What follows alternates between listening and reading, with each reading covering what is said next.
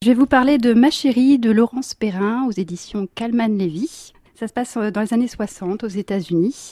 Nous suivons Gloria, qui a été Miss euh, Floride, donc une superbe jeune femme, très belle, euh, qui se laisse vivre en fait, et qui euh, est tombée amoureuse du mauvais garçon du coin qui l'entretient. donc elle a une belle maison, elle a de belles robes, tout va bien.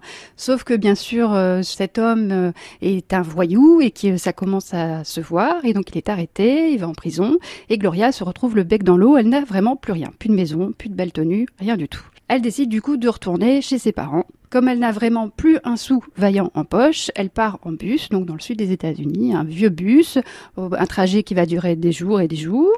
Et dans ce bus, elle va rencontrer un homme. Donc là, vous me dites, oh, bah, c'est une histoire d'amour tout à fait banale, comme il y en a tant.